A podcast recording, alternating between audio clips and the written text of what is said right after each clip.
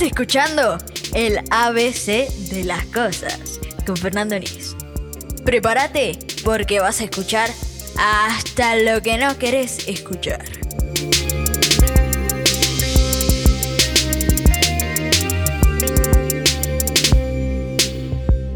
Uno, dos, tres. Sí. Ok. Bueno. Bienvenidos, gracias a todos los que nos ven hoy. Eh, gracias por conectarse, gracias por verlo en YouTube, gracias por verlo, en- escuch- eh, verlo, escucharlo en Spotify. Me encuentro con un gran amigo aquí, Michael Arias. ¿Arias qué? Arrieta. Arias Arrieta. Me acompaña hoy para el episodio de hoy. Vamos a hablar cosas muy lindas, interesantes, eh, algunas cosas fuertes. Este, Michael, ¿cómo estás? Contale un poquito a la audiencia. Eh, ¿Qué tal, Fernando? ¿Cómo estás? Eh, un placer estar por acá compartiendo con usted de diferentes temas que, que nos apasionan tanto y que, y que es, es importante hablar de ellos para conocer diferentes eh, opiniones y, y para poder expandir uno un poco más la mente.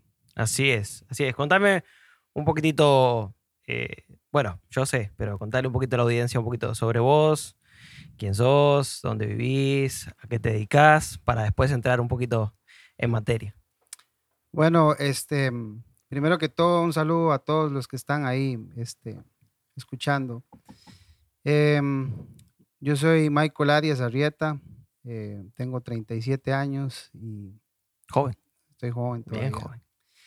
Y soy, originalmente soy de Ciudad Quesada, tengo, no sé, como 18 años de estar por acá en, en La Fortuna, eh, pueblo que, que me recibió con, con los brazos abiertos. eh, trabajé mucho tiempo en hotelería y en diferentes restaurantes acá en la zona. Y, Ahí fue donde nos conocimos, ¿no? Cuando vos trabajabas en Bueno, Tabacón, creo. Bueno, eh, de- tenemos bastante rato de, de conocernos y mm, no recuerdo si era que estaba en algún restaurante acá del centro, como para no hacerle publicidad, dice uno. Sí, ya- yo ya dije Tabacón, ¿viste? Ya le hice publicidad.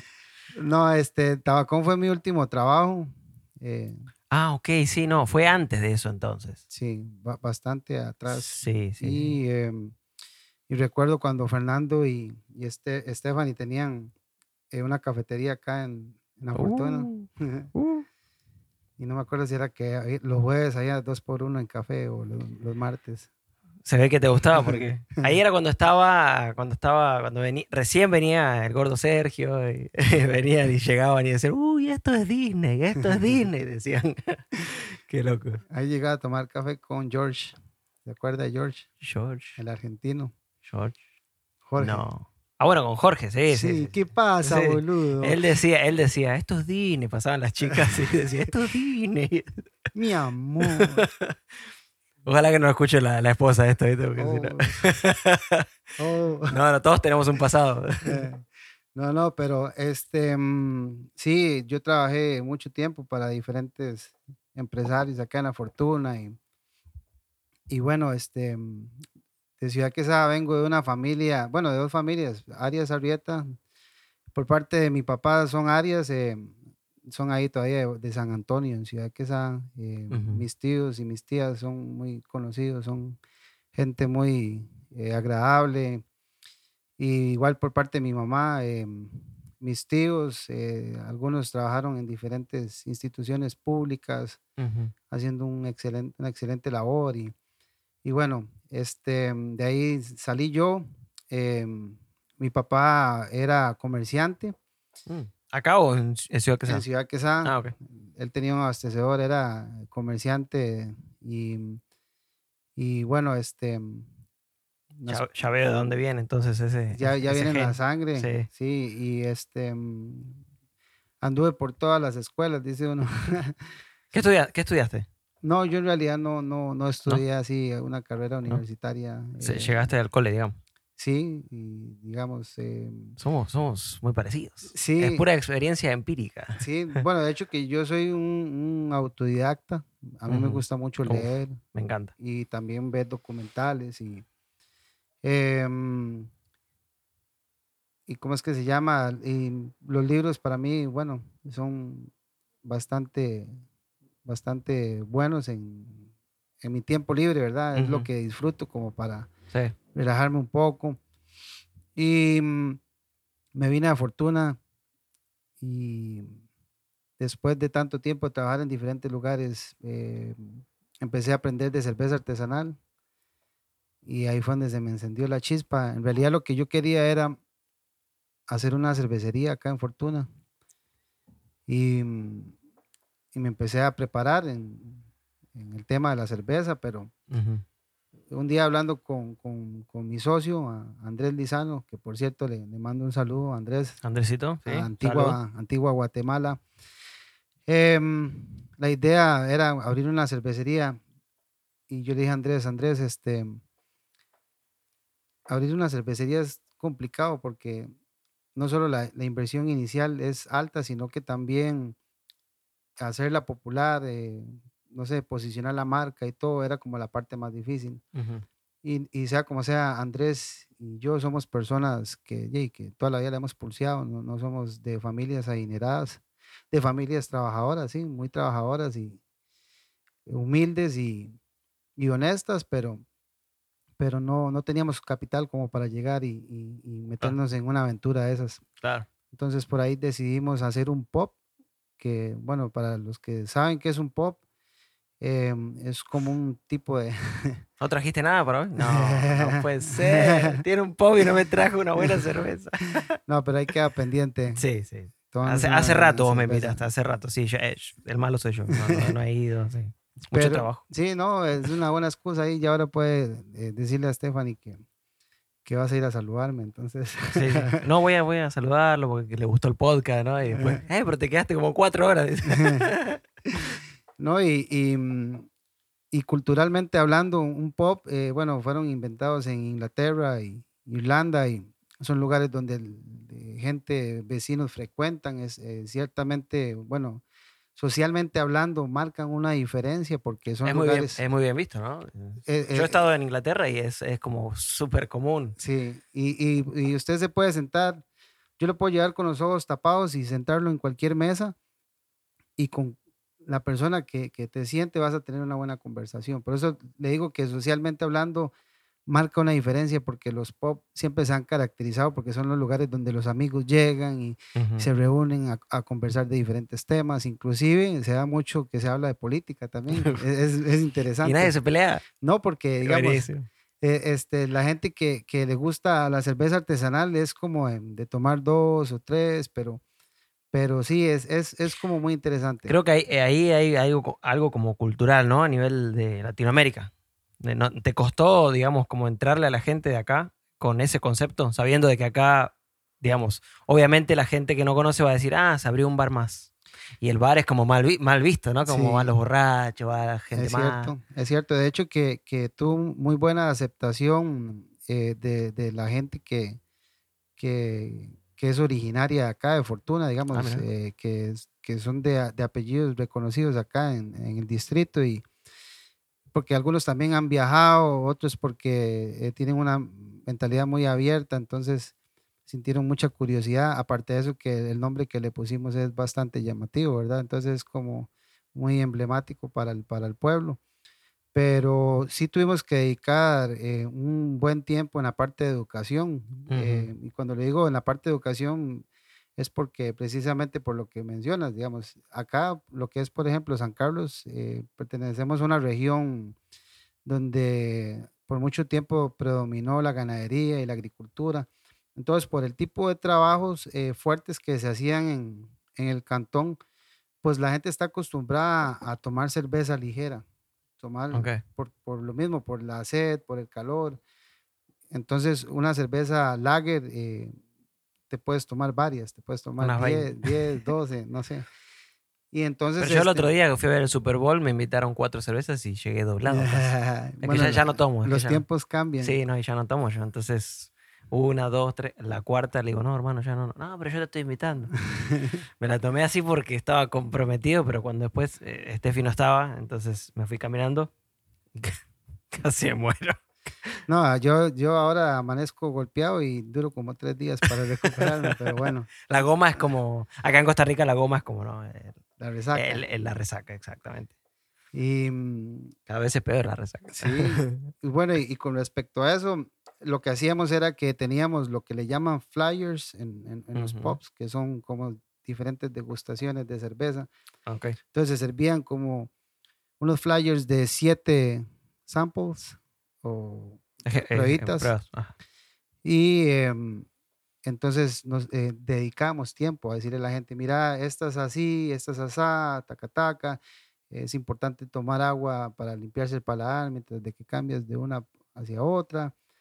Y hablarles un poco también sobre los maridajes, ¿verdad? De, de que, mira, si, si consumís esta cerveza, la puedes acompañar con una hamburguesa o con unas alitas, taca, taca. Ujú. Entonces empezamos a, a tratar de educar mucho a la gente y obviamente hay, hay gente que, que, yay, que prefiere más el, el estilo de cerveza convencional y lo cual es respetable y por eso en el pop también eh, tenemos eh, cerveza convencional por lo mismo, para que, para que nadie se sienta dis- discriminado. ¿ah? Bien, bien, bien. Eh, bien, bien, bien. Está la rubia, está la morocha, está la roja. Está... Exacto, exacto. Y, y, y fue muy, muy bonito porque la gente salía agradecida. Decía así como gracias, como que qué chiva. Porque igual eh, existe también como una mala reputación en torno hacia la cerveza artesanal, porque algunas personas han tenido malas experiencias, porque estamos hablando que en la cerveza artesanal hay birras que, que son súper amargas y, y Ujú. no son para todos los paladares, pero, pero tal vez alguien que no estaba bien asesorado llegó y le vendió una cerveza a una persona que no está Y tuvo una acostumbrada, mala experiencia. tuvo una mala experiencia. Entonces, Ujú. pues empezamos a trabajar mucho en eso, de Ujú. ofrecer primero cervezas suaves y darle la oportunidad a la gente de ir subiendo de tono, porque también es A como una hasta- manera. A ver ¿sí? hasta dónde llega. Ajá. Ajá. Entonces ya llegaba un punto que decía, uh, no, esta no me gustó. Por ejemplo, una Indian Pale Ale, que Muy amarga. Súper amarga, sí. El, el amargor en la, en la cerveza se, se miden por medio del IBU. Ujú. La Imperial no lo dice, pero por ejemplo, digamos que una cerveza lager convencional tiene un 10, un 10 de IBU y una IPA puede llegar a tener 70, 80 de IBU. O sea que si ya te cuesta tragarte una imperial, imagínate una. Sí, de hecho que sí. Wow. Em, ¿Esto cuándo fue? Eh, cuando empezaron todo este proceso ya con el, con el pub. ¿En qué año fue? en el 2016 16. Sí. Y, y que, que, bueno, habían varios lugares acá en Fortuna que ya vendían cerveza artesanal, pero tenían, no sé, dos estilos, tres estilos. ¿Cuántos tienen ustedes? Ahor- ahorita, al día de hoy, hay como 35. ¿Y todos los tienen ahí? Sí, ¿Almacenados? sí. Wow.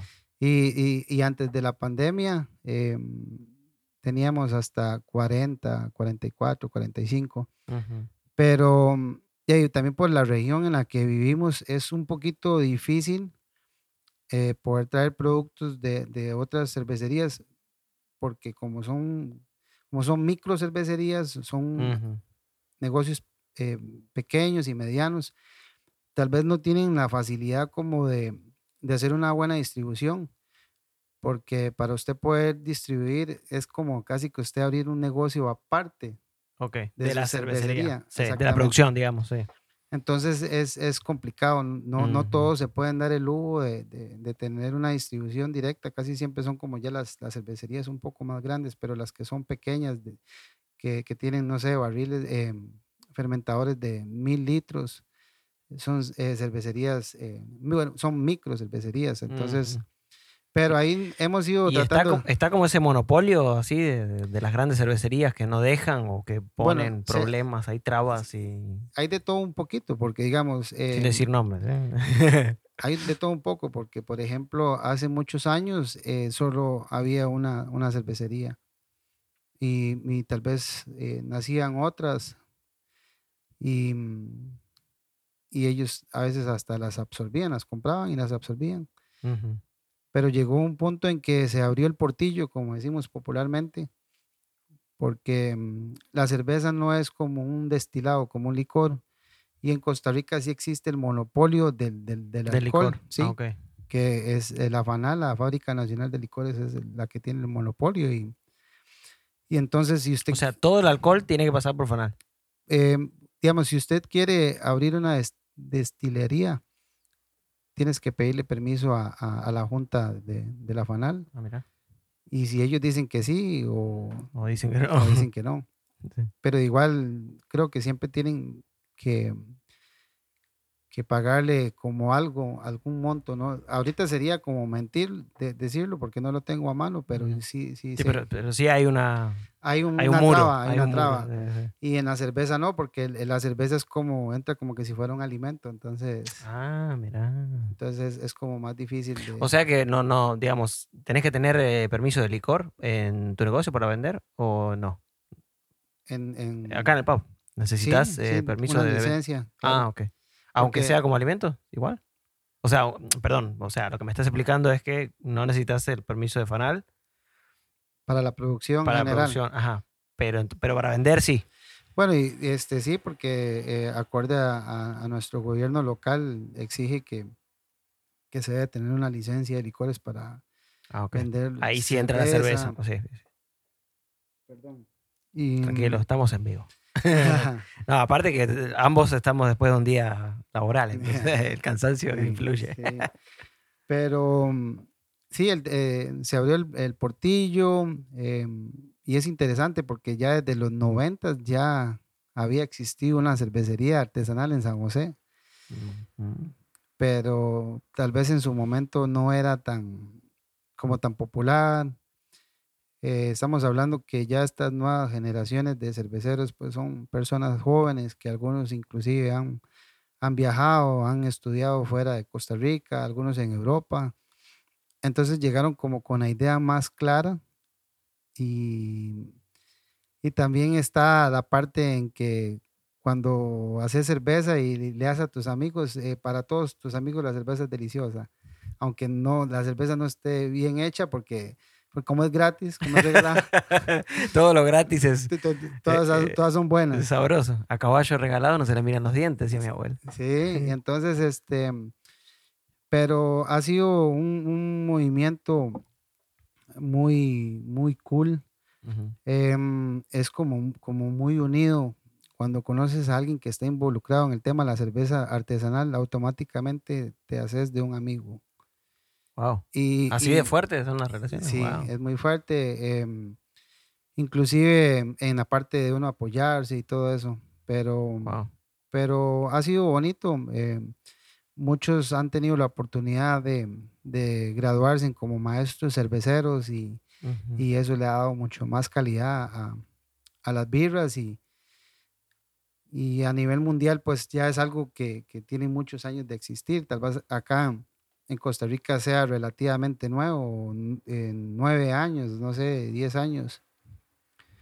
Pero en, por ejemplo, un país como Estados Unidos eh, es muy común ver, ver un par. conocer a alguien Ah, no, bueno, conocer a alguien de, que sabe de cerveza que, que- que que hace cerveza en el garaje. Ah, porque Ah, eh, mira. Sí, eh, a- a- así es, digamos, como el, el movimiento de, de los ciudadanos, eh, los, los compas que hacen cerveza en el garaje. Entonces, eh, este sábado vamos a ir a la casa de Fernando porque Fernando acaba de hacer una PLL y dice que está buenísima, entonces vamos a ir a probar. Y está riquísima porque es gratis. Eh, también. Pero es, es muy interesante porque, digamos, se reúnen en, en las casas de los prueban, amigos, ajá. prueban, comparten ideas, aunque en Estados Unidos ellos mm, eh, van muchísimo más adelante que nosotros en el tema de cerveza artesanal, aunque sea personas que hacen cerveza en la casa, eh, es gente que tiene, eh, que sabe mucho de, técnicas y, y de cómo mejorar el- los sabores de la cerveza, porque es, es todo un tema, es, es todo un tema. ¿Cuánto como- tarda más o menos, eh, digamos, en producirse?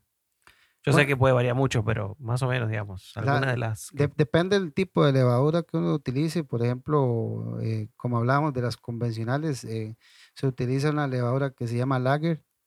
Eh, funciona en temperaturas muy bajas, de 4 grados.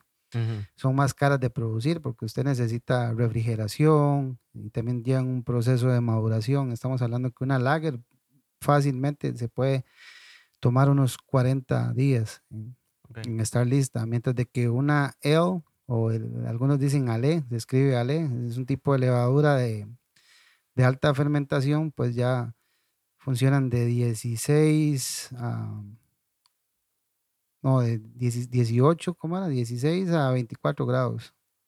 Ah. Entonces, hay, hay lugares en Costa Rica donde usted la puede, exactamente. Entonces, es, es una cerveza ¿Y mucho cuánto tarda, más- más o menos, en, en estar lista, digamos?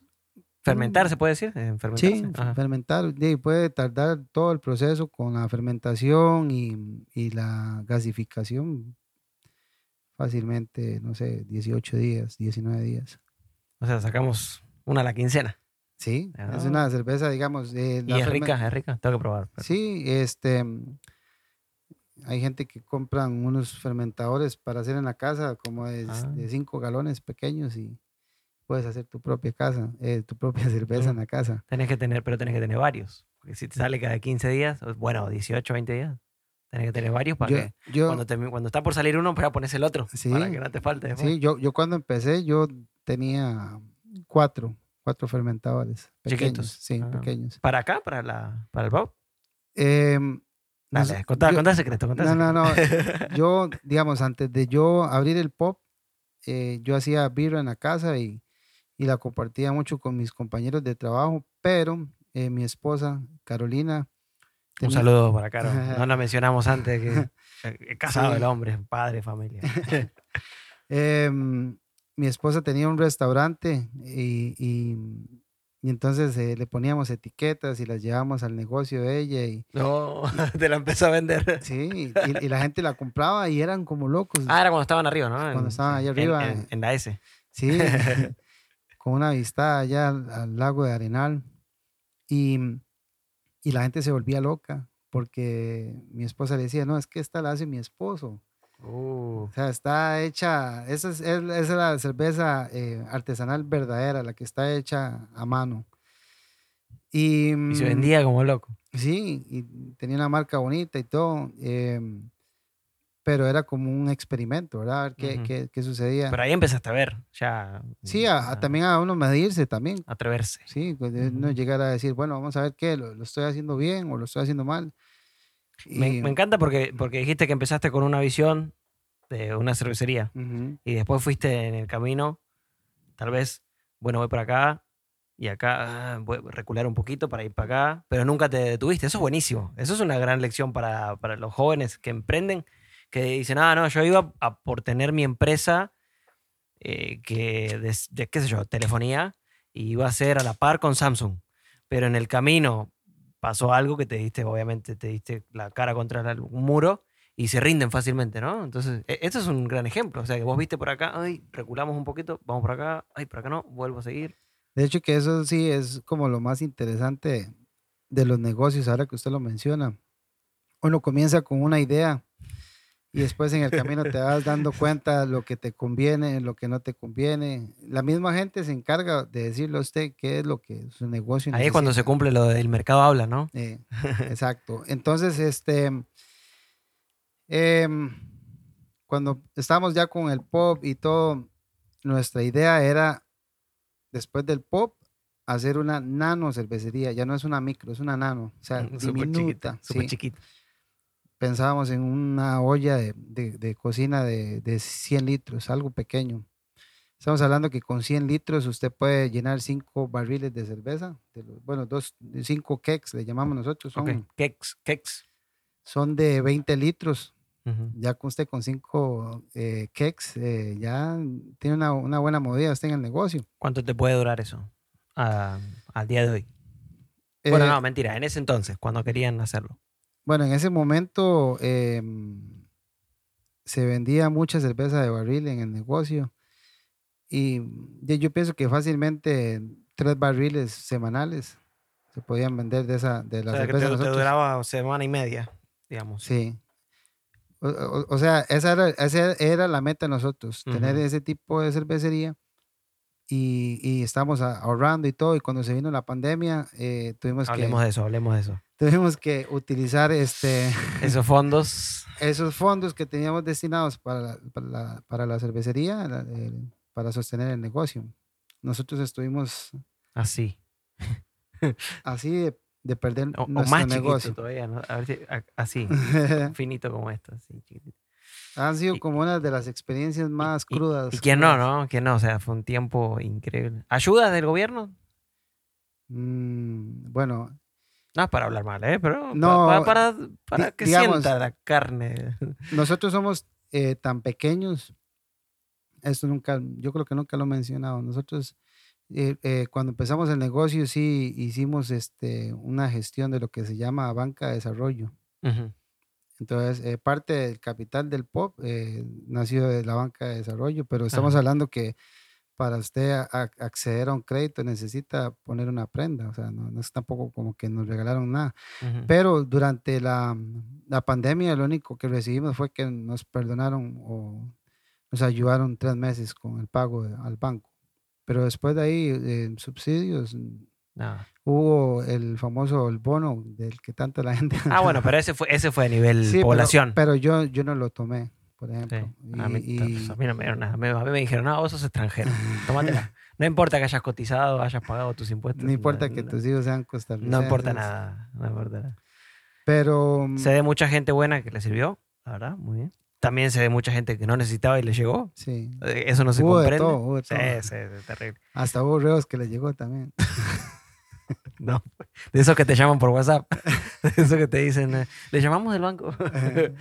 Qué duro. Entonces llegó la pandemia y, y entonces, así, te digamos, contame como, no en grandes líneas, sino como lo que, qué sé yo, el momento donde tuviste que bajar la persiana, el momento donde tuviste que decir a la chica, mira, no sé cuándo abrimos otra vez, quédate en Mm. tu casa. Eh, Algo así. Bueno, No llores, em, ¿eh? Yo también quisiera llorar cuando me acuerdo de esas cosas, pero... Ya no, es, es difícil. Eh, nosotros, yo recuerdo la Fortuna Pop, esto también es otra cosa que yo eh, no, no he querido hablar o no he tenido la oportunidad de hablarlo eh, abiertamente. em, fuimos como el único lugar que, que nunca cerró en toda la pandemia. Em, yo recuerdo cuando todo lo- cuando la fortuna parecía una ciudad fantasma, así que no solo faltaba el La, la bola de, de paja es ajá, que que da vueltas. ahí ¿eh? dando. Y Sí, yo me acuerdo, yo me venía a dar unas vueltas y yo veía eso y yo decía, oh. Porque yo también, yo no hacía caso. Me decía, O- Quédese en o- su casa, yo no me o- quedaba. The, The Walking, The Walking, The Walking Dead. Em, y lo que hacíamos era que llamábamos a los chicos em, un día uno, un día otro. Recuerdo que ellos, tal, por ejemplo, los que trabajaban en, en el salón, tal vez iban, no sé, tres días por semana. Pero ¿Y llegaba gente? eh, lo que estábamos Oh. haciendo era vendiendo comida para, para llevar, solamente Ah, para sí, llevar. cierto, me acuerdo, me acuerdo. Sí. Y mm, pusimos una bicicleta, entonces dábamos el express gratis. Sea como sea, ya- Y la toda- gente trabajaba. todavía no, todavía había gente que estaba en, en guardada en la casa, Ujú. que, tra- que había trabajado en, en hotelería y, y que tenía sus ahorros y estaban guardados en la casa, gente que no estaba acostumbrada a cocinar. eh, Sí, sí. entonces ya necesitaban comer. Pero la estrategia fue muy buena porque teníamos eh, platos de 1500, 2000 colones, accesible. 2500, súper accesibles. Y ustedes Em, ahí que dijeron, chicos, eh, bueno, para el sueldo no da, pero si hacemos, se paga y si no se hace. así, ¿no? Nosotros No, no. decíamos, bueno, por lo menos que se ganen algo, eh, que se puedan salir de la casa un rato, a Despejarse, sí. despejarse. eh, comíamos todos ahí, por lo menos una comida. O sea, tampoco puedo decir como que, que eran las tres comidas porque el, el tiempo que trabajaban era muy corto, y, Ujú. pero hasta yo, digamos, hasta uno como, como, como pequeño empresario, ya, eh, yo tenía que comer en, en el negocio para poderse ayudar. Claro, claro. Pero, pero fue interesante porque teníamos mucha materia prima en el negocio y, y Y no empezamos a, a darle vuelta. Y tal vez no recogíamos dinero como para poder cubrir todos los gastos, pero por lo menos podíamos cubrir algunos gastos básicos. Pero fue horrible. ¿A ustedes no les pasó? A nosotros nos pasó acá. Eh, que después de unos meses seguían llegando los impuestos, a pesar de estar cerrado. Eso fue increíble para mí, o sea, yo no lo podía creer. Ha sido como la bofetada más, más grande que, que uno No, puede... no es para hablar de política, pero digo, uno como dueño del lugar. No, pero yo, yo muchas veces lo dije abiertamente. eh, Ah, bueno, y aparte que vos también tuviste candidato ahí. Está buena ese, ese tema. em, uno como, aparte de que me encanta la política, eh, de uno es ciudadano, somos ciudadanos y, y uno tiene que buscar siempre el, el bien común de todos. eh, si yo estoy bien, eh, por medio de los encadenamientos, algunas familias de a, a mi alrededor van a estar bien. Exacto. Y, y, si, y si uno eh, genera empleo y le está ayudando a la gente, pues lo, lo más obvio sería que le... Que le ayudes a seguir le- que- produciendo, ¿no? Sí, al, al final uno no quiere ni que le regalen nada. Yo, Por supuesto.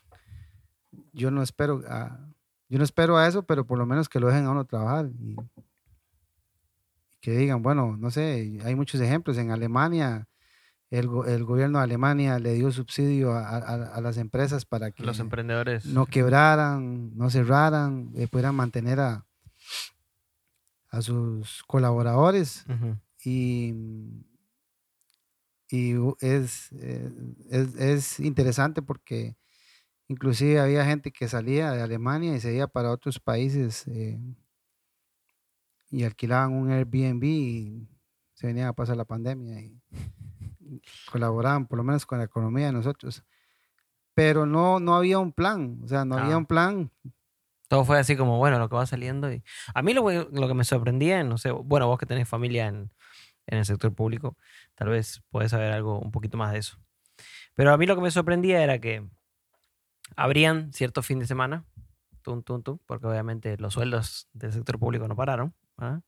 Y vos veías a todo el montón de gente, profesores y todo, que, que, que predicaban quédate en tu casa, pero llegaba el fin de semana y venía. Está bueno porque por un lado necesitábamos gente, ¿no? Sí. Obviamente. Pero por otro lado, me, no sé, me pareció también un poquito hipócrita, ¿no? De, de- de- de- en ese sentido, digamos, ok, vamos a quedarnos y todo, pero no sé, digo yo, o sea, la gente, bueno, yo mm, no es un secreto, pero soy parte del equipo de Noticias Fortuna. Acá apenas se cerró todo. No sé si vos viste que recogimos 250 eh, diarios eh, o paquetes de comida, ¿no? Eh, en el transcurso del primer mes donde se cerró todo.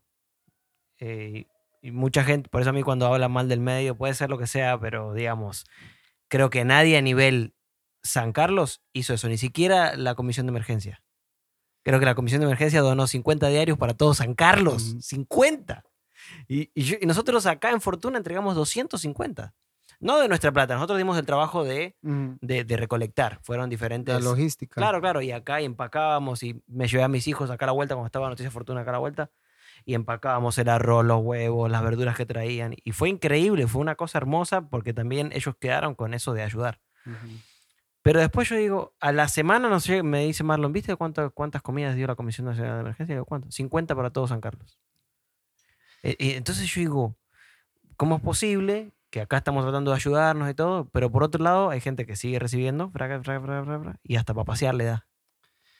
¿No? ¿Qué pensás sobre eso? No es que hay una, no es que hay una opinión correcta y una, y una incorrecta, pero, pero digamos. Bueno, em, yo no sé, yo veo todo el asunto tan complicado en realidad. Em, la parte de quédate en casa em, es, es, es inhumano decir quédate en casa a muchas personas que, que no, no tenían ni para qué comer en, en- sus casas, eh, ni para comprarle leche a, a los niños de la casa. Eso es triste. Eh, em, te- Permiso. ¿eh? los sancarleños somos muy, muy buenos de corazón. eh, hubo mucha gente que se puso la camiseta a, a recoger de todo, de- desde leche, pañales, etcétera. Pero, mm, pero para muchas familias era, eh, eh, había mucha vul- vulnerabilidad en, en muchas familias y, y entonces e- e- era como un poquito difícil llegar y decirle a todo el mundo, quédate en casa. Ah, sí. ¿Y, y qué ¿Y hago? qué como esta noche? Estamos también en un proceso de... Qué duro, ¿no? Ese, ese- ese fue, una- fue un momento muy duro para, para todos. Nosotros acá tuvimos que cerrar, cerrar, cerrar una semana. Y después creo que fuimos como ustedes, digamos. No somos del mismo rubro, no era comida, pero acá estábamos, acá veníamos con Steffi a a sentarnos, a limpiar, a hacer cosas que tal Por vez lo menos a estar activos. a estar acá, a prender las compus, a veces nos poníamos a bailar ahí afuera para olvidarnos de que estábamos Estábamos tristes. este, y una semana, creo que fue el, eh, Semana Santa del 2020, que sí obligó a todos a cerrar, me parece, una semana. Agarramos todas las compus, agarramos las impresoras y las llevamos para casa. Y la gente llegaba a los express y retiraban ahí. tum, tum, tum. Pero el resto del tiempo, digamos, eh, es que no sé, hasta mentalmente a mí me parecía, si estábamos un día encerrados en casa, yo me volvía loco. Ahora, la gente que sí verdaderamente, aunque tuviera que estar con hambre, se quedaba encerrado, yo, o sea, el, el trauma psicológico que se han llevado es grave. No, a, a nivel de salud mental, este, la gente quedó muy, muy marcada. De hecho, que todavía hay gente que está tratando de lidiar con sus problemas de ansiedad y gravísimos. Y Si no, si no me equivoco, no sé si leíste los datos de suicidio en España el año pasado. Tres veces más altos que las muertes por COVID. wow. Salió, bueno, en varios periódicos, ¿no? Tres veces más alto.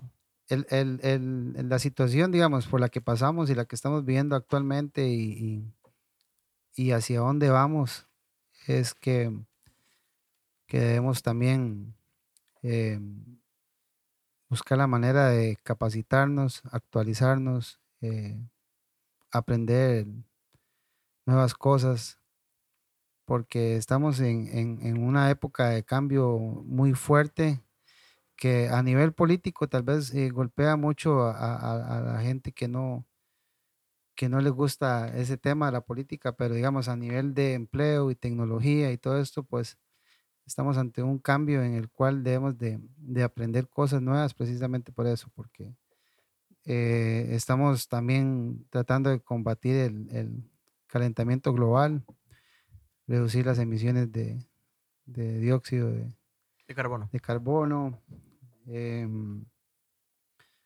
aunque en realidad deberíamos de, de estar invirtiendo en la parte de, de educación, ¿verdad? En lugar de forzar a la gente a hacer cosas o a limitarlos o a ponerles más reglas o, o- o decirles, este, se tienen que hacer las cosas así, no, más bien deberíamos de estar invirtiendo en educación. Y que la gente piense y razone y diga, ah, mira, sí, esto es mejor. ¿no?". Yo para mí, vos me decís a mí, ¿qué falta en las escuelas? Y te diría, salud emocional, ¿no? Emprendedurismo, Educación financiera. educación, uf, educación financiera.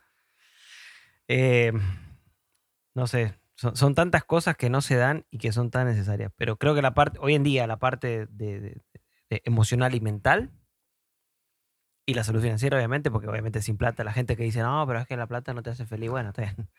Y bueno, entonces, ¿qué vamos a hacer? Vamos, No, pero por lo voy a menos, ser feliz debajo de un puente, o sea, sin nada. Por lo menos eh, aprender a ser ordenado. eh, Exacto. Creo que esta, esta, este- esta pandemia también nos enseñó un poquito, algunos, a la, Uh, a la fuerza. No, a la fuerza. yo, yo aprendí tanto, tanto, tanto esta pandemia. Em, yo voy a, a revelar algo, digamos. em, prepárese. oh my no, God. pó- póngale pausa. No, no, este, antes de la pandemia, como en el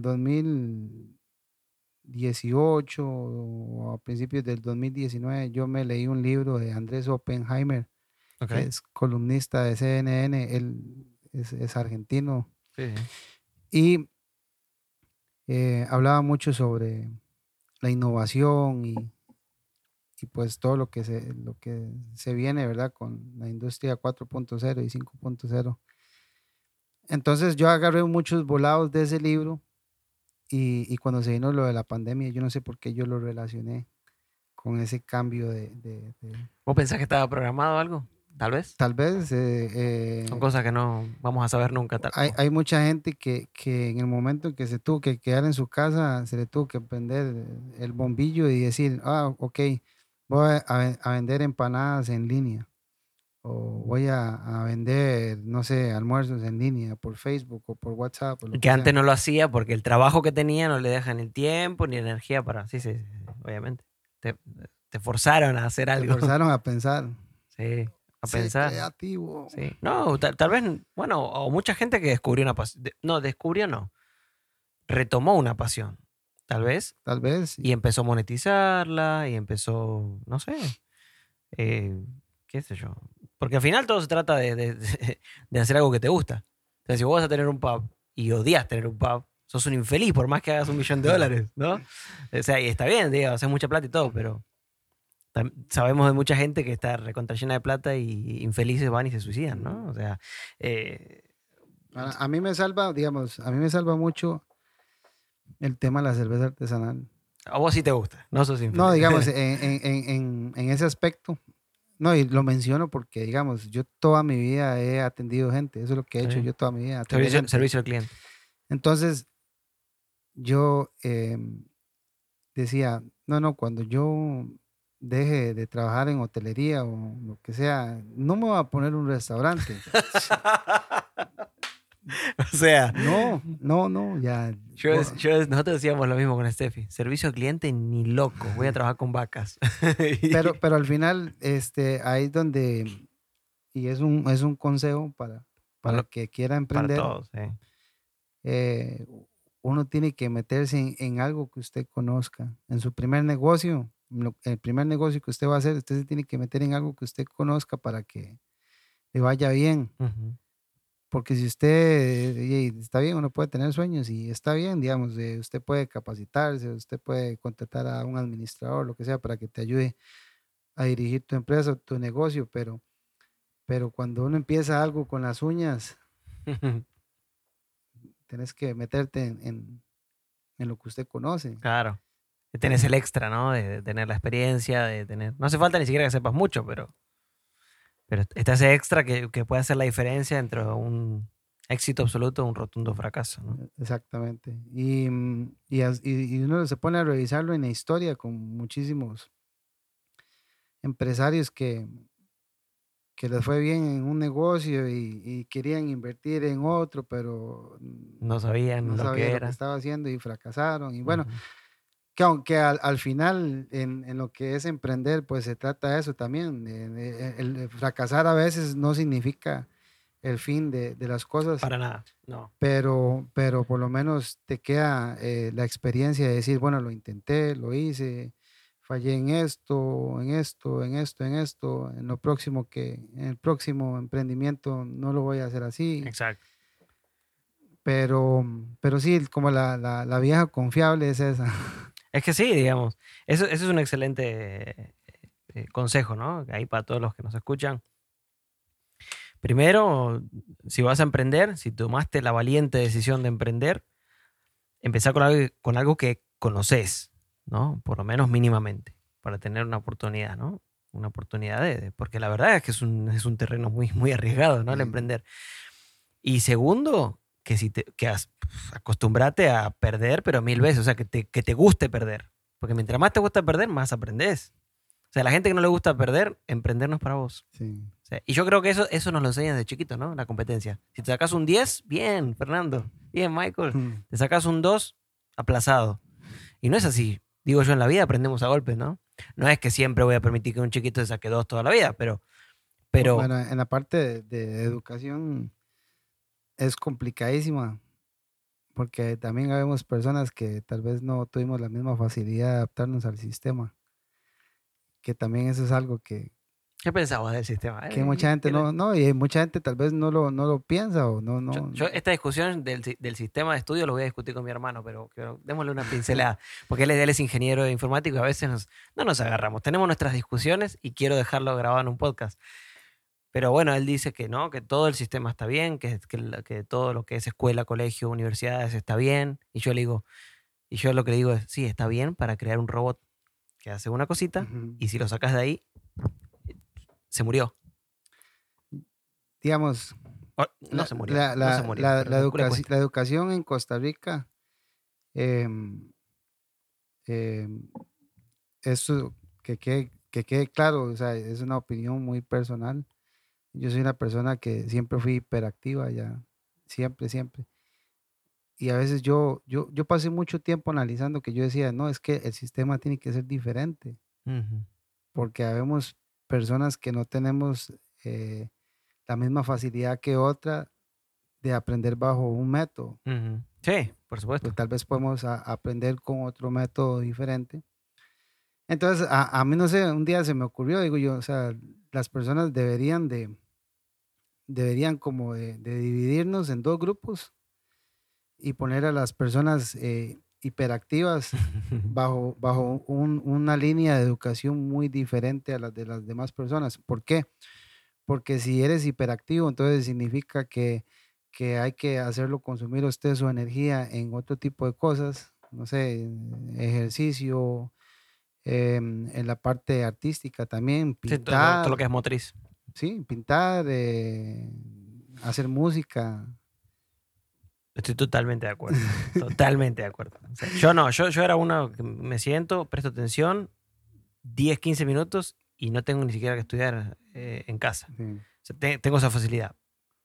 Reconozco que tengo esa Pero también reconozco que tuve muchos amigos que no era así. Decía, ¿cómo hace para, para entenderle a ese viejo lo que dice? Al profesor Sí. se refería.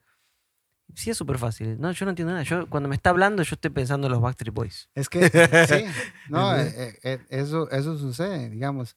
O inclusive que, que, que usted pueda estar hablando con otra persona y está escuchando al profesor al mismo tiempo. Ujú.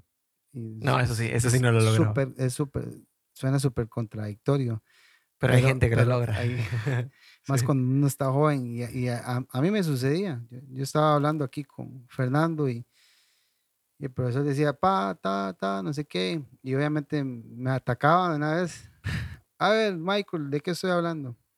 Usted está hablando de esto, esto, esto. Pero, digamos, para mí ya en, en la parte de que tenés que poner atención a esto y quedarme ahí concentrado y, y- y quedarme ahí escuchando y escuchando, no sé, para mí siempre fue difícil. Ujú. Pero bueno, hey, yo- Necesitamos un cambio en el sistema, ¿no? Sí. Sí. sí, yo pienso que sí, tal vez, tal vez, tal vez esté equivocado, tal vez una persona que, que, que sea, este, ¿cómo se dice? No Que sé, tenga que ver con la educación. Sí, tal vez pueda estar diciendo como Yo- este yo- mae, ¿qué está hablando? Ah, yo no pienso que, yo no pienso que estés equivocado.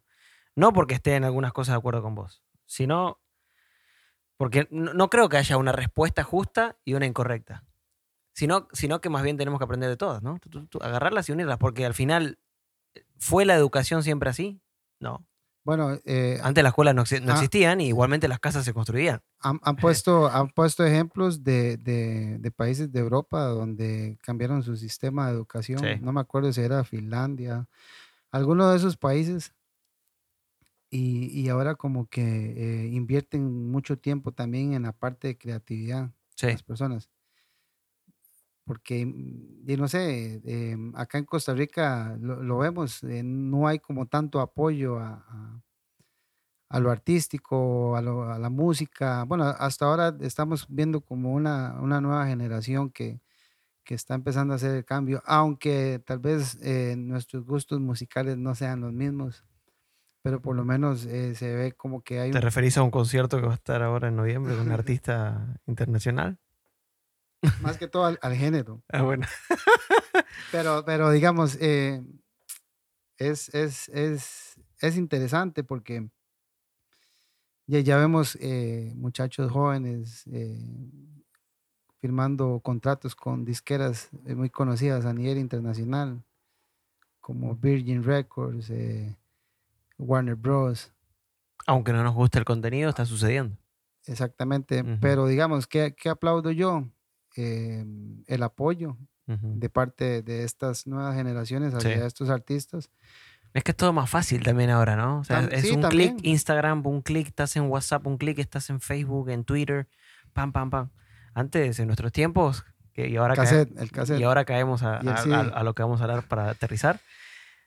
¿Qué, qué difícil era para, para, ¿cómo es? Mr. McCool. Mr. McCool. Mr. McCool. ¿Qué You, difícil era you para... don't know what is cool, te lo Mm. dice McCool, yo.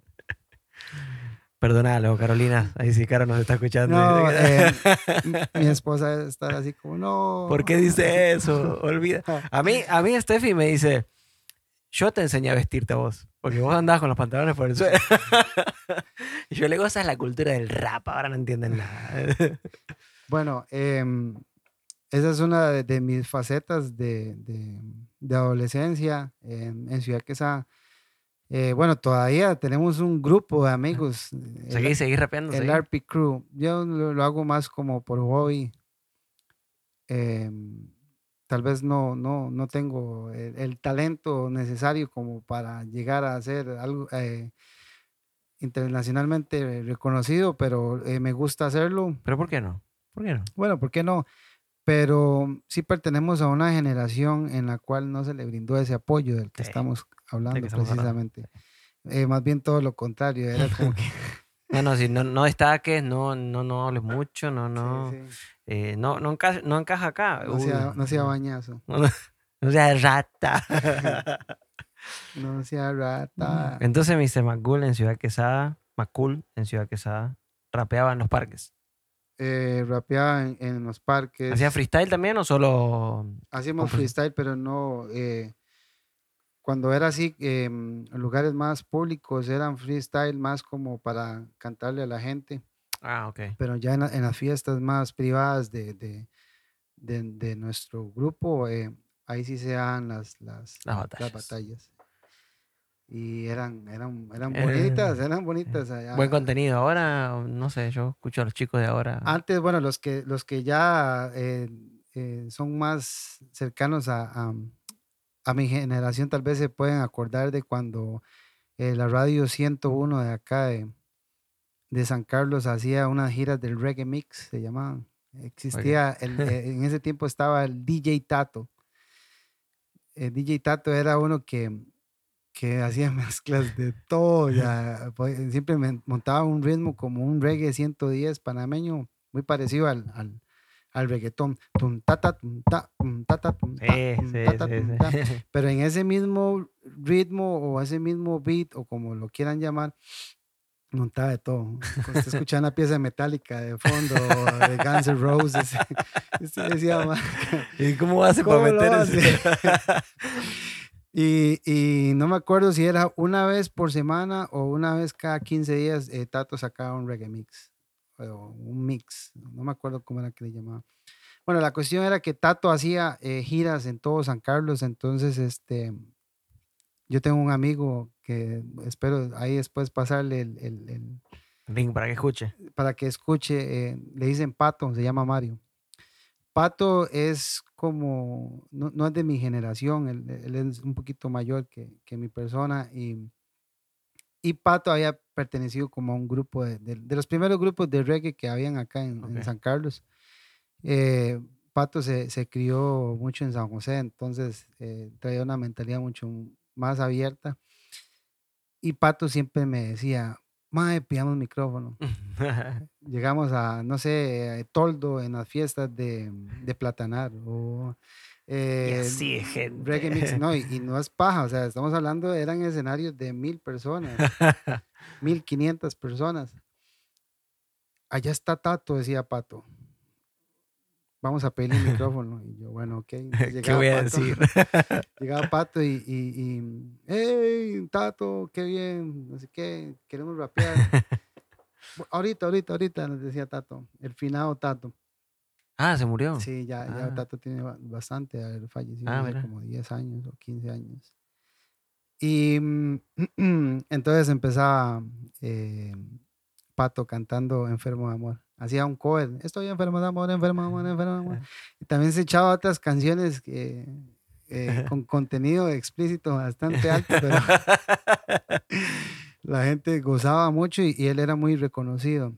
Entonces él siempre abría y después me mandaba yo y me echaba mis piecitas. Eh, yo cuando empecé a escribir una canción que se llamaba Chica Ingrata, eh, yo me ¿A- ¿A quién se la inspiré. dedicaste? No, yo, yo me inspiré mucho escuchando en esos tiempos a Big Boy, eh, el que canta Mis ojos lloran por ti. Ajá.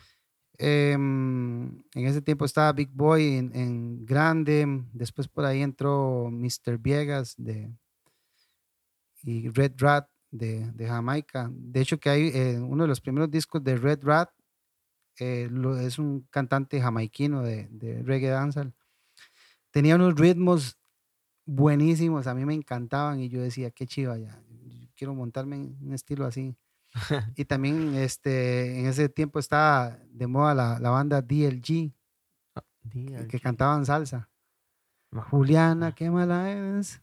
Bueno, sí, qué la canción, sí, sí. eres". sí. Había una parte que rapeaban. Ah. Juliana, qué mala, qué mala. este, esa ahí le parte- vos, ¿eh? yo decía, uh, qué cool, qué cool. Mi primera canción se llamaba Chica Ingrata y, y en ese tiempo había un cantante nacional que se llama El Soldado Ok. y tenía un ritmo, eh, de hecho que El Soldado escribió mucha, mu- eh, muchas canciones eh, cristianas. Me suena, no sé por qué ahora me suena de haber escuchado algo. Ahí después, ahí lo buscamos. Em, y el soldado tenía un- un- una canción que decía, un examen, examen te tienes que hacer. Si Dios viene, ¿qué te va a suceder? Y yo usé ese ritmo y grabé mi canción en ese ritmo. Ah, Y llevé mi canción a la radio. cuando se podía hacer eso. No se podía. Bueno, pero digamos que entre comillas se puede- no estaba YouTube, no Mi estaba. canción sonó dos veces en la radio. Uh. Y la gente le gustaba. o sea, la- Y que después la sacaron porque la tenía tuvieron que copyright. sacar porque sí, eh, no sé si fue el mismo soldado o, o- o el, no sé, el manager de él y, y entonces, hey, no puedes hacer eso.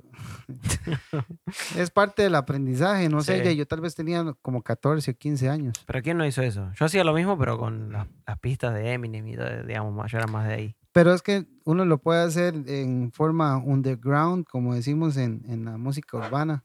Eh, Puedes hacer un, un disco y, Mixtape. y dártelo así, un mixtape, bueno, ya usted lo mencionó, y dárselo lo- a los amigos. y Pero ya sonar en la En la radio radio, era otra o cosa. sonar en, en plataformas digitales, ya, bueno, ahora, ¿verdad? Que, estamos en, Aprovechamos, ¿no? Para que si a vos te gusta un poquito el rap, ¿no? O el hip hop, entonces acá en este mismo canal de YouTube, si lo estás viendo en YouTube, están mis canciones ahí. Tengo un par de canciones y un- dos más que voy a sacar dentro de poco. ah, qué bueno. Una de amor ahí, ¿no? Para un buen contenido, buen contenido. O sea, tampoco ah, no, no van a escuchar algo así como Bad Bunny, no, no, no. no, no, no. Una de, de las anécdotas que yo tengo con la música fue que una de, de mis primeras veces en, en- en- cantando en público fue en el colegio. Estamos para las, las, las elecciones estudiantiles. yo escribí una canción para, para un partido político. El gimnasio estaba a reventar. Repleto. No sé si eran 600 personas, tal vez lo que había. Y el audio falló, pero de la peor forma que a usted le pueda suceder. Eh, yo estaba, yo empecé cantando súper bien y ¡pum! Se paró la música. Y yo, ¿what? Se fue la luz. No sé si era problemas del sonido o qué. Después el micrófono. eh, el- la persona que me estaba poniendo la pista eh, era en un cassette. Entonces, según él trataba como de no devolverlo mucho, entonces no sabía ni dónde estaba entrando. Y fue, fue horrible. Pero Fue una gran experiencia. fue una gran experiencia porque, eh, bueno, primero que todo, eh, digo mi hermana, qué, qué color. Un saludo para mi hermana Andrea, que, eh, que está allá en, en Houston, Texas. Mi hermana es mayor, tre- tres años mayor. Yo no conté mucho en mi familia, pero... No- nos fuimos por los negocios de una. Pero a mi hermana estaba en quinto, yo creo, quinto del colegio, ya el último año, y bueno, eh, ella, no, qué color, no. Qué vergüenza, no, no conozco. Pero mm, eso también me sirvió. Mucha gente me, me hacía bromas, de otros era así como, Tuanis, buena nota, lo, lo intentó, lo que fuera. Pero es, eh, fue como un- una especie de balde frí- de agua fría al mismo tiempo. Y las chicas, ¿no? No, se derretían. Eh, Ahí, a- había muy poca gente que se- eh, tenía afinidad con, con el reggae en ese tiempo, entonces a, la- a las chicas que, que sí les gustaba el reggae era como que igual, como que Vamos, bien hecho. bien, sí. tuanis. Y los demás, que Ah, bañazo. no, eh, ¿Qué más, más color? Jale, jale, jale, raga, bañazo. Nosotros lo comentábamos con, con mis amigos, eh, el RP Clan se llama. RP Clan. Sí, ahí está Rafa, Leo, ¿De dónde son? ¿De Ciudad Quesada todos? sí, casi todos son Le de Ciudad mandamos un Quesada. saludo entonces a todos, al, Al RP, RP Clan. RP Clan. Este, mm, Que lo compartan ahí en YouTube. en- ellos, ya- en- ellos rapeaban. eh, De hecho, que esa vez, eso fue lo que hizo que nos conociéramos, porque ya ellos ya tenían un grupo, ellos casi todos eran del barrio El Carmen, en Ciudad Quesada. Para que más o menos tengan una idea, el barrio El Carmen es el que está del Hospital San Carlos, bajas como, como 400 metros, ahí al por frente del gimnasio siglo XXI. Ah, ok. Ahí, ahí es donde prácticamente, si entras, no salís. Ese es el famoso barrio Carmen. En el barrio Carmen, eh, ese era el, el- el- el lugar donde nos reuníamos los compas. Y, y gracias a esa presentación que hice yo en, en el colegio, eh, ellos habían sido compañeros míos en la escuela y todo, pero yo no sabía que ellos estaban metidos en la música. Mm, ahí te invitaron. Ellos me llegaron a buscar y ven acá, nosotros hacemos de eso, pero lo hacemos mejor todavía. Pero está buena, está buena. E- e- Ese ambiente a mí me encantaba. Se, se- se picaban entre uno y el Sí. otro. Pero digamos, había unidad. El otro día le decía a mi esposa, ahora para cerrar, porque ya, ya nos repasamos. Pero le decía a mi esposa que mi hijo quería ir a unas batallas que había por acá, ¿no? Que, y por Instagram, no sé qué. Entonces lo acompañamos. Dijo, bueno, te dejamos acá, venimos en una hora. No había nadie. Vamos por otro lado, no había nadie. Y vemos que pasan tres chicos así, obviamente uno los identifica, ¿no? Los raperitos, ¿no? Y y entonces le digo, anda, preguntarles a dónde van. Se les acercó y, o sea, mi, hijo Leonel le dice, muchachos, ¿a dónde son las batallas que lo cambiaron de lugar? Ah, no sabemos. Y yo, uff, cómo se ha perdido es- es- ese compañerismo en, la, en lo que es la cultura hip hop y todo eso, porque yo me, o sea, yo me acuerdo que por más que había a veces hasta enemistades y qué sé yo, eh, no sé, una invitación, una palabra, o allá, eh, allá están las, las batallas de rap. Aunque sea de mala gana, pero te lo decían. En este caso lo ignoraron. Yo no sé si fue porque es más pequeño que ellos o porque, no sé, yo lo- los veía y iban pasando así, haciéndose con cadenitas, ¿no? Con las muy, tenis muy Nike. cool. Sí, unos raperos muy cool. Entonces yo le decía a mi esposa, mira qué feo. O sea, no sé, no, me representa. Eso, eso no es cultura rap. Es que precisamente, bueno, que, que, que, que dicha que lo menciona, porque digamos, hay que ir en esa dirección y si, es, eh, y si nos está escuchando gente joven y que está involucrada en la música urbana, la humildad, humildad ante todo, tengan humildad, porque tenemos que también formar a, a- a las otras generaciones que vienen atrás y, y pues vas a, nece- a necesitar que ellos también reproduzcan la música de ustedes en, las diferentes Exacto. plataformas y, y también mencionarle a la gente eso, o sea, traten de apoyar un poco más la música nacional o inclusive la música local. Em, Como la de este servidor. eh, ahí está, ahora este, ahí, ahí este, queda pendiente poner una canción ahí de, de Fernando.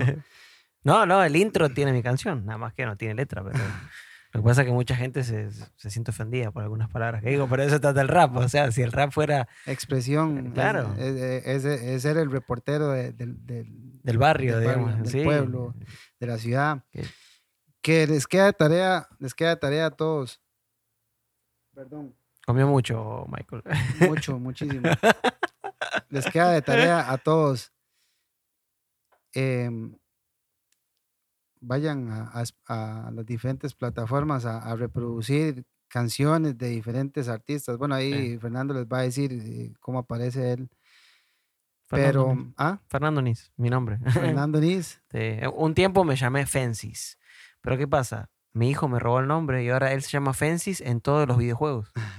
Me robó el nombre y me dice, no papi, vos ya sos pensionato, de pensionado. Oh, Vos ya te pensionaste. oh. Y me robó el nombre. y me robó el nombre. Dios. Entonces dije, nada, de ahora en adelante vuelvo al rap, pero bajo mi nombre. No, ch- Digamos, para mí ya no es importante el, el seudónimo, el, el nombre, ¿no? Es No, este. frustrante, me robaron el nombre. Mi hijo, mi propio hijo. No, y, y no tiene ni la manera de, de defenderse No, legalmente. no ya. puedo demandarlo. No. no. Entonces le dije, bueno, te heredé en vida. bueno, ya está. Bueno, ya. Chao. No esperes nada más. Ya, este, es, este es mi Si patrimonio. ese nombre en el futuro se vuelve famoso, es tuyo, pero no me pidas más nada. Ahí está mi patrimonio. No, buenísimo. Em, sí, vayan a, a escuchar música. Nos queda tarea eso. Sí, antes de, de terminar, yo quiero mencionar, por ejemplo, a mí me encanta el hip hop, pero aún así em, escucho de todo. Y me gusta escuchar Amarga Esencia, por ejemplo, es una banda de, de acá de San Carlos, son de, de Pital. Ujú. Y también me gusta escuchar una que se llama Madame Whiskey, Ok. que son de Ciudad Quesada. Ellos eh, tienen muchas canciones y escriben mucho en inglés también, pero Mm. son ¿Qué muy tipo de, qué género es? Es un rock también. Rock, rock. Y después de ahí, em, bueno, estos, todos estos chamaquitos hay que apoyarlos. Igual eso le va abriendo puertas también a otros. Eh, cuando digo estos chamaquitos, bueno, estos cantantes nuevos de música urbana. Aunque em, se equivoquen, digamos. aunque se eh, equivoquen no o los, no metan... los- así como, ay, mira lo que dijo. ay". Ah, ah, Eso no rimó bien. O sea, por favor, estamos creciendo todos. por ahí está también Toledo, que, que yo me acuerdo de Toledo cuando, de- desde que empezó. Me invitará a Toledo algún día, ve- verá estos podcasts y me invitará a hablar Eh, con él. eh, ¿Por qué no? ¿A fumar no? No, fumar no. a fumar no. Ah, Por lo menos a, hornear, dice. No voy a ser como Figueres que fue ahí y decía, ¿por qué lo botas para qué lado? Tire para acá. Pero Toledo, eh, eh, cuando él empezó, eh, empezó con mucho hip hop. Ahora el, el, el- el reggae es como lo que más predomina en él. Pero yo recuerdo a Toledo en sus mejores tiempos de, de, de rapero. Era rap. Sí, y, y me gustaba mucho escucharlo porque eh, era también en inglés y, y- y pues Toledo como es de descendencia inglesa, Mm. pues entonces su pronunciación en- con el inglés muy fino, muy bueno, muy chiva. Pero estamos hablando de, de lo viejo, ¿verdad? O sea, de lo Bueno, viejo, pero eso, viejo. de eso se trata, ¿no? De evolucionar también, cambiar. No, eh, oye, eh, mucha gente bueno. se mete en esto también por, por la parte del negocio y, y es muy difícil. No, no, no lo voy a, a desac- desacreditar a, a Toledo jamás porque yey, ha, ha- ha hecho mucho, ha, ha logrado mucho, pero digamos, este, a los que nos gusta el old, el old school y todo eso, pues eh, todo, todo lo, lo viejo de él, pues me gustaba mucho más. Lo que pasa es de que obviamente hay que también sacar cositas un poco más comerciales y Claro. igual matizan mm, por aquello, que sí. no suene como que estoy hablando mal, No, no, todo no, lo no. contrario, pero El que no entiende que, el que no entiende que es tirar hate, entonces mejor que no escuche, que no escuche más, el- que no escuche más el podcast, porque no entendió nada. pero pero pero sí, apoyar la música, Bien. apoyar la música, ese es el, el, el- Buenísimo el consejo. mensaje. El consejo y mensaje de nuestro amigo Michael Arias ah, Arrieta. Ujú. Arrieta. Alias Mr. McCool. Arias Mr. McCool eh, y bueno, el señor de la noche. Em, soy una persona que, que- que me gusta, me, gu- me gusta mucho la música, pero también me gusta mucho el, el comercio y los negocios y, y la política y todo un poco. Para cerrar, sí, este, mm, em, saludo a, a mi hermano Guillermo también, a mi hermana Andrea, a mi mamá Flor Arrieta, em, que me sacó adelante. Y, y por supuesto a mi hermosa familia, eh, mis dos hijos, Ángelo, Tomás, eh, mi esposa, Carolina. Y bueno, Porque si no, si no saludabas, no, ay, no, sabes la que te esperaba. Castigado, castigado. Gracias, Mike. Gracias por venir con nosotros. Y también muchísimas gracias a todos los que escucharon o vieron en YouTube, en Spotify, en las plataformas, eh, este podcast. Y bueno, con el excelente mensaje que nos dejó Mike con muchas de sus opiniones. Así que eh, adelante, perseverancia. Y la- lo que más me quedó fue eso, de que vamos hacia un objetivo, pero si hay que recular dos pasitos para atrás y tomar otra dirección porque no está funcionando, no tengas miedo a hacerlo. No va a pasar nada. Todavía tenés tiempo, hay vida. Eh, la verdad, vivimos, creo no equivocarme, pero vivimos eh, una vida muy bendecida, muy bendecida. A pesar de todo lo que nos sucede, hay gente que hoy se- mañana se va a despertar, no sabe que tiene, si tiene para comer, e inclusive hay billones de personas que se van a levantar y no tienen ni siquiera agua potable. Así que la verdad vivimos, vivimos muy bien con problemáticas, como todas las personas, Sí. pero la verdad somos muy bendecidos. Así que para adelante con todo, emprendan, equivóquense, acostúmbrense a equivocar, que eso les enseña. Y, y igualmente a ganar, a ganar, a ganar. No bajen a frente. Para adelante, con mucha humildad Para, también. adela- para adelante como el elefante. Muchas gracias a todos. Gracias, Mike. Por Chao. Chao.